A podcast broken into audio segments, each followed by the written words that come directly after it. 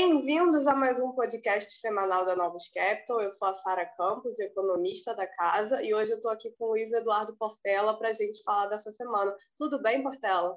Tudo bem. Feliz ano novo a todos. Já tivemos a primeira semana do ano agitado né, no mercado internacional e aqui no mercado local. É, exatamente. A gente começou a primeira semana do ano com bastante novidade. Então, falando Começando pelo cenário internacional, a gente teve a divulgação da última minuta do, do FED, que ocorreu ali a, da, da reunião de dezembro. Basicamente, o que a gente viu nessa minuta foi um comitê mais confortável, com a redução do balanço mais rápido do que no último episódio. Quais as razões para isso? As razões é que eles estão vendo é, as variáveis econômicas muito mais fortes agora, né? apontando para uma atividade é, mais forte, uma inflação muito mais elevada, o que permite uma, é, uma normalização de política monetária é, mais acelerada. No campo da inflação, a gente viu que alguns participantes mostraram é, incômodo com as métricas de TRIMEDMIN, que aceleraram bastante recentemente. O que, que, é isso? Né? É, é uma métrica quando a gente tira ali os itens mais voláteis da, da inflação, né? está querendo calcular a parte mais subjacente e isso também está acelerando, então você está começando a ver é, pressão não só na parte é, ligada a bens, ligada à energia, mas se espalhando um pouco, e os membros do Fed começando a mostrar mais preocupação com a inflação. Do lado do emprego, a avaliação, uma coisa que nos chamou a atenção aqui é que a avaliação de vários participantes é de que os números já são consistentes com, com pleno emprego, é, então, a gente vê o mercado de trabalho bastante forte e corroborando isso, a gente teve nessa sexta-feira a divulgação do, do payroll, que apesar de, de ter mostrado ali um número de, de headline mais baixo que o esperado, é, tem nos demais detalhes a indicação de um mercado de trabalho apertado. Né? A pesquisa das famílias que novamente veio um resultado positivo, no mês passado já tinha sido assim, é, mostrou ali um aumento de mais de 600 mil é, pessoas empregadas no mês, e com isso a taxa de desemprego recuou de forma significativa, ela saiu ali de 4,2 para 3,9, só para a gente fazer um paralelo aqui, quando a gente pensa lá em fevereiro é, 2020, pré-pandemia, essa taxa de desemprego era de 3,5%. Então, a gente fazendo é, um avanço bastante significativo no, no mercado de trabalho.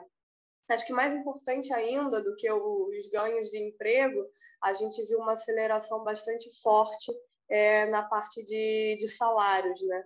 principalmente no setor de, de serviços, quando a gente olha a composição setorial desses salários, o que é consistente é, com a dificuldade que as empresas vêm mostrando de atrair trabalhadores, de atrair força de trabalho. Então, essa aceleração nos salários, ela só fortalece essa mudança é, de postura por parte do, do Banco Central é, americano. Né? A gente pode ter algum efeito agora no, no, início do ano, em janeiro, negativo, é, por causa do aumento do número de casos de, de Covid. Isso deve atrapalhar um pouquinho mais a oferta de trabalho, porque tem muita gente contraindo a doença e, consequentemente, essas pessoas têm que ficar um tempo é, isoladas. Mas o Fed vai, vai olhar além disso, como vem indicando, vai ser um efeito temporário. E, e os números estão só corroborando essa mudança de postura que foi feita nessa semana. Então, a gente é, isso, com certeza, lá fora foi o mais relevante e teve um impacto significativo, né, Portela, em termos de preços, aí, principalmente falando dos juros. É, exatamente. A postura do, do Fed né, segue na linha mais, né, mais rock desde o mês passado. Então, o mês passado foi bem emblemático, né, mesmo com, com o início ali da preocupação com o avanço da, da, da Omicron ao redor do, do, do mundo, né, e quando começou a chegar ali nos Estados Unidos, o Fed se manifestou, é, mantendo a postura, mantendo na, na, linha que vão antecipar a retirada do estímulo, querem já subir os juros é, para março, né? e já estão falando em, em reduzir né, o tamanho do balanço. O que significa isso? É começar a vender os títulos. Né? Eles ainda estão comprando títulos todo mês, eles estão deixando de comprar todo mês né, uma quantidade, reduzindo essas compras, e a previsão é que no meio do ano eles, além de subir juros, vão estar vendendo títulos. Isso tem um impacto importante na curva de juros. Né? O juro americano, eu pego 10 anos como base, né, que a gente fala que toda semana abriu 25 bips de semana, então foi, foi, foi muito forte o movimento. Isso afetou principalmente as ações de tecnologia. Né? Então, o Nasdaq, Bolsa Americana, né, caiu ao redor aí de, de 4,30 a semana. Uh, o S&P é, 500 caiu em 60, então com uma semana né, de realização de lucros. Né, o petróleo é, subiu 5%, né, então ele segue numa toada mais, mais positiva, mostrando aí que a economia global aí segue, é, é, segue firme. Em termos de moedas, né, o euro ficou estável é, na semana. Né? Mas a gente entra nesse ambiente é um pouco mais é, difícil né, para emergente. Toda vez que o Banco Central americano ele é, retira a liquidez, cria ser um ambiente mais é, instável e a gente já começou né, nesse início do dia, primeira semana, aí, com uma grande é, volatilidade. Né? Isso teve impacto também no mercado brasileiro. Né? A Bolsa Brasil aí caiu 2,30 na semana, o real aqui desvalorizou 1% na semana e os juros, né, os juros longos, janeiro 27, abriu aí quase 70 bips é, na semana, acho que muito junto aí com é, né, os juros globais é, abrindo, só que o Brasil também teve é, um componente é, um pouco mais negativo é, do noticiário. A gente achava que janeiro, né, com o Congresso de férias e recesso, a gente não ia ter notícias políticas, mas a gente segue né, fazendo jornais e vendo matérias de pressão de reajuste servidor, né, alguns setores querendo anunciar greve.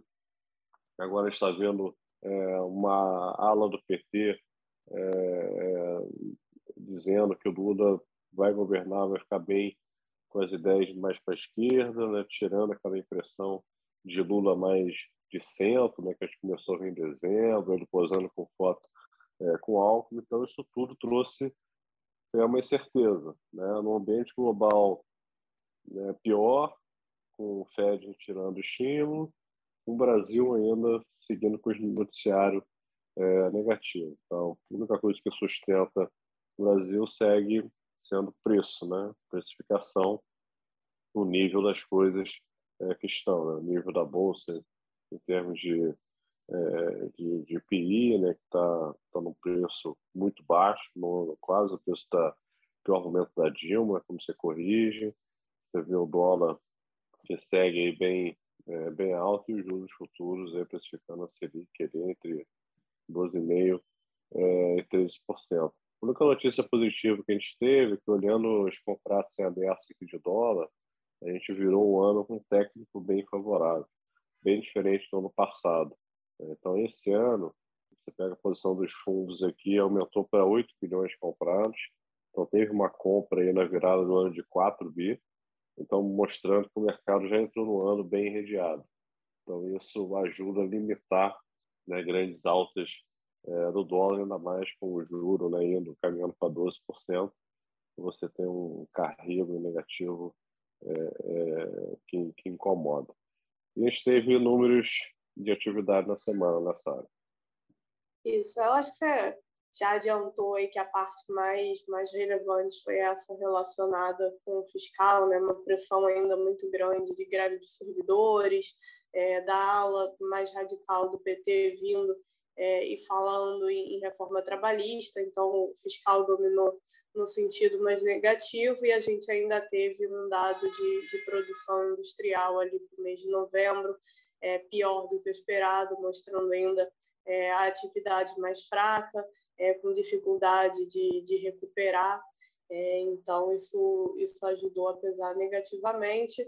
Por outro lado, a gente também terminou a semana é, com a divulgação da Anfávia, mostrando a produção de veículos é, para o mês de dezembro, e aí, nesse sentido, um pouquinho mais animador, porque pelo menos quando a gente olha na margem essa parte de produção de automóveis, que tem sido um drag para atividade no mundo inteiro, ela começa a dar sinais mais claros de que está recuperando. Isso vai também ajudar o nosso crescimento agora em 2022. Então, no pé, a gente está com uma atividade fraca, como a gente sabe, mas a gente esse pode ser um fator positivo pensando para o ano como um todo.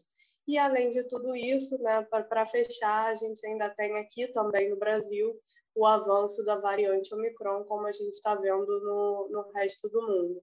Acho que todo mundo tem essa sensação de que se não está doente, tem alguém muito próximo doente, e, e isso pesa no sentido de que, além com esse, essa coisa, esse comunicação de fiscal que a gente já tem pior, tanto com o Bolsonaro pressionado, como também é, a, o Lula não fazendo questão, pelo menos até agora, de dar sinalizações mais ao centro, isso levanta o medo de que num ano, é, num ano é, eleitoral o, o, Bolsonaro possa usar esse avanço de Covid para dar uma possivelmente algum, algum benefício é, emergencial, enfim, usar isso como artifício é, em termos de campanha eleitoral. Isso aí foi mais um fator positivo, né? Um fator negativo, desculpa. E semana que vem, ficar de olho, tem o CPI americano, então nesse ambiente é, né, de abertura de juros, é, lá vai ser importante gente olhar no, no, no, detalhe como é que vai estar a inflação.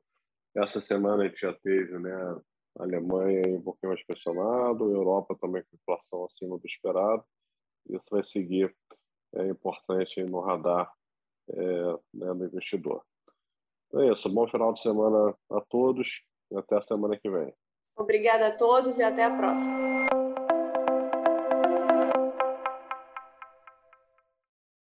A Novos Capital, gestora de recursos limitada, não comercializa nem distribui cotas de fundos de investimento ou qualquer outro ativo financeiro. Este podcast não constitui uma oferta de serviço pela Novos e tem caráter meramente informativo.